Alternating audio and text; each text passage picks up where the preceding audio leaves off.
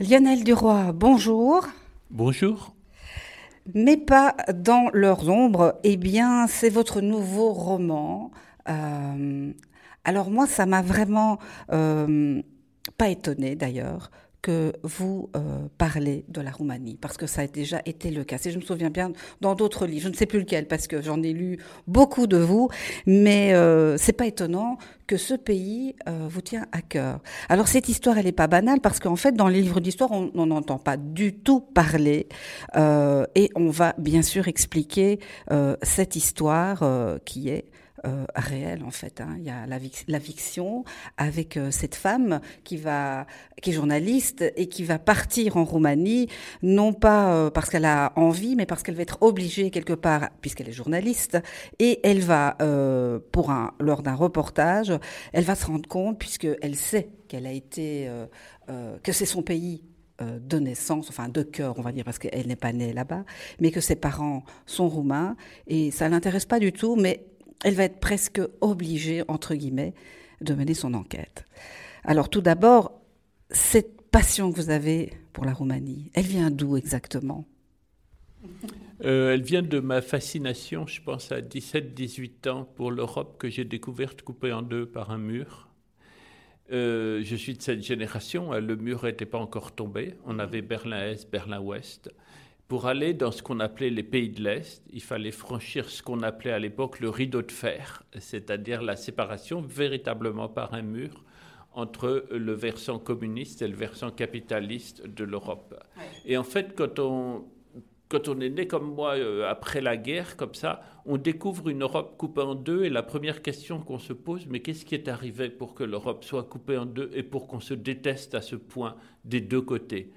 On se déteste au point que les gens qui veulent quitter la sphère communiste se font tirer dans le dos par la police communiste pour les forcer à rester de ce côté-là. Et à l'ouest, on, présente euh, le camp communiste comme euh, effrayant. Quoi. Donc l'effroi qui, qui, qui vient comme ça dans mon esprit à 16-17 ans fait que mes premiers voyages, je les fais là-bas. Et par ailleurs, je suis d'un milieu euh, antisémite, moi. Je nais dans une famille euh, où on est raciste, antisémite, etc. Donc pour moi, ça va être une espèce de problème considérable dans la vie, puisque je, vais tout rejeter de ce que j'ai reçu de ma famille euh, pour tout réapprendre à partir de la classe de seconde, voilà, seconde première. Donc L'antisémitisme est une vraie question pour moi et l'Europe coupée en deux est une véritable question pour moi. Donc en effet, j'ai déjà écrit euh, sur la Roumanie, euh, ces pays me passionnent. Euh, j'ai publié à 5-6 ans Eugénia, qui est un mm. gros roman qui tourne autour du pogrom qui a été commis en juin 41 dans la ville de Iași, qui est à la frontière entre la Roumanie et la Moldavie. Et depuis des années comme ça, je suis tout le temps dans ces pays le, sujet de Mes pas dans leurs ombres, c'est quelque chose qui est totalement ignoré et qui m'a pas mal bouleversé. Personne ne sait que l'armée roumaine du général Antonescu a massacré de l'ordre de 400 000 juifs alors qu'elle entrait euh, dans l'Union soviétique, la Russie de l'époque, aux côtés de la Wehrmacht. Donc on a toujours attribué euh, tous les génocides aux Allemands. Alors que celui-ci... Il est il est purement roumain. Il a été vraiment euh, commis par l'armée roumaine. La question, c'est que euh, l'histoire a été écrite pour les Allemands parce qu'il y a eu le procès de Nuremberg. Mm. Il n'y a jamais eu de procès euh, en Roumanie.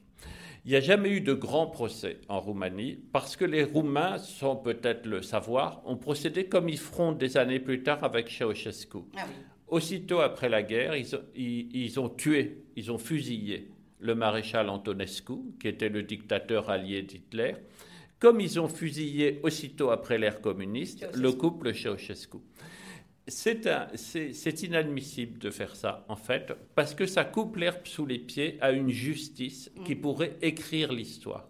On a écrit l'histoire du nazisme grâce à Nuremberg.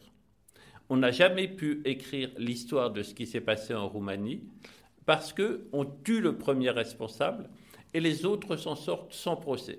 C'est ce qui s'est passé avec Ceausescu. La révolution est ratée en Roumanie. Hein. tous les collègues de Ceausescu, ils ont gardé le pouvoir. Ils ont prétendu être révolutionnaires du jour au lendemain, mais en vrai, ils travaillaient avec Ceausescu. Et en Roumanie, c'est un peu la même chose. On a tué juste la tête, Antonescu, pas de procès. Donc tout ça, au fond, euh, dans l'histoire commune, a été attribué aux Allemands. Et c'est extrêmement grave. Et c'est ce que découvre Adèle Codranou, euh, l'héroïne de ce roman. Elle n'aime pas la Roumanie. Elle est née à Paris en 85. Ses parents ont fui euh, la Roumanie communiste de Ceausescu deux ans auparavant. Mhm. Donc l'image qu'elle a de la Roumanie, c'est celle de ses parents. Et franchement, on n'a pas très envie d'être roumain. Ce sont de, un couple d'immigrés à Paris. Assez pauvres. Hein. Très pauvres. Les, à Paris, euh, quand on est immigré, on est maltraité. Euh, donc c'est leur enfant unique, cette jeune femme. Donc elle est très mal élevée, mal éduquée, elle a grandi dans un pays qui n'est pas le sien. Ça, le monde de l'immigration à Paris, je le connais assez bien. Donc j'ai créé un personnage assez en colère, assez violent, assez déchaîné, qui déteste son pays, qui est jeune journaliste et qui est envoyée là-bas parce qu'elle parle le roumain, tout simplement. Mm. Et elle dit qu'elle ne veut pas y aller. Comme elle est la seule à parler le roumain, elle finit par y aller. Elle y va au moment où moi j'étais en, Roumanie à ce moment-là, c'est le printemps 2018. Euh, c'est l'époque où tout le monde en Roumanie descend dans la rue pour manifester contre la corruption. Et le, parce que le Premier ministre va être mis en prison. Et donc la Roumanie bouge, et tout d'un coup ça se met un peu intéressé à l'ouest. Tout le monde se fout de la Roumanie à l'ouest, mais tout d'un coup on dit Ah bon, les gens sont dans la rue contre la corruption, quoi. Bon voilà, donc il se passe quelque chose. Elle y va à cette occasion-là. Et là, évidemment, le, roman démarre parce que c'est effarant pour elle de retrouver ah l'origine de ses parents et puis bientôt l'origine des parents de ses parents et de comprendre tout ce qui s'est passé avant l'ère communiste. Voilà. Et donc ça, c'est le roman véritablement qui va raconter euh, le génocide commis par l'armée roumaine de 41 à 44. Alors cette jeune femme, elle est assez, euh, pas débridée, mais libertine, on va dire, puisque elle, a, elle est en couple, mais euh, elle papillonne. Elle papillonne, elle papillonne. Alors, c'est un personnage qui vous a inspiré. elle vient d'où ce personnage? Cette femme un peu légère, qui fait un métier sérieux, bah, qui est, qui a une vie un peu euh, dissolue, on va dire, qui a des sentiments, euh, en fait, euh, je ne vais pas dire qu'elle n'a pas de morale, mais elle vit au jour le jour, elle vit un peu dans la légèreté, parce qu'elle est torturée sans le savoir peut-être, elle est inconsciemment, il y a quelque chose? Ah oui, bien sûr, je voulais qu'elle soit comme ça. elle est d'abord mal élevée, mm. elle est très sexuée, et en fait, elle se comporte comme un garçon c'est-à-dire qu'elle exprime ses désirs comme le font les garçons. Pour moi, c'est une femme très moderne. J'ai rencontré quelques femmes comme ça. J'adore les femmes comme ça, en fait, les femmes autour de 30 ans qui disent ce qu'elles ont envie d'avoir sexuellement. Et tout. Ça, c'est une première chose. Et je pense aussi, parce que j'ai couvert des guerres, parce que j'étais dans des autres comme ça, où la mort est très présente, l'érotisme est aussi très présent. Parce que l'érotisme, en fait, c'est une pulsion de vie. Hein.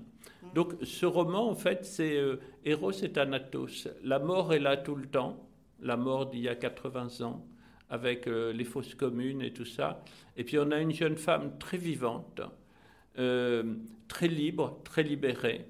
Et, et l'érotisme, c'est l'espace de survie ou de respiration à l'intérieur d'un espace étouffant. Ça m'intéresse parce que Edgar Ilselrad, qui est un écrivain juif que j'adore, dont la famille euh, s'est retrouvée prise dans le génocide euh, dans ces années-là, qui a écrit ce roman magnifique qui s'appelle Nuit. Euh, à l'intérieur de ce roman, Isolrat et sa famille vont passer trois ans dans une espèce de ghetto d'extermination à Mogilev.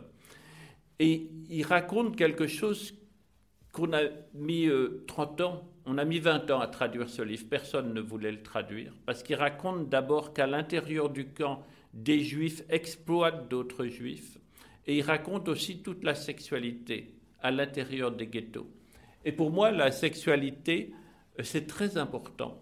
En fait, c'est la pulsion de vie dans un espace de mort. Et donc, je voulais qu'elle soit comme ça, euh, Adèle. C'est un personnage que j'ai créé, qui est à la fois très moderne, en colère et assez violent. C'est vrai. Et comme dirait, pour ne, citer que lui, Clément Rousset, j'obéis à la joie. Ça résume bien le livre aussi. Merci Lionel Duroy pour euh, Mes pas dans leurs ombres. Euh, c'est chez. Alors, vous avez changé de maison d'édition? Mais pas d'éditeur. Mais Ce pas sont d'éditeur. mes éditeurs. C'est Bernard Barrault et Betty Mialet. Voilà. On a quitté euh, Julliard quand Bolloré a racheté Editis et nous sommes aujourd'hui dans le groupe Gallimard Flammarion. Eh ben, c'est très bien. On est content pour vous. Merci en tout cas pour euh, ce très beau livre qui nous fait revivre une page de l'histoire assez importante. Merci à vous. Merci.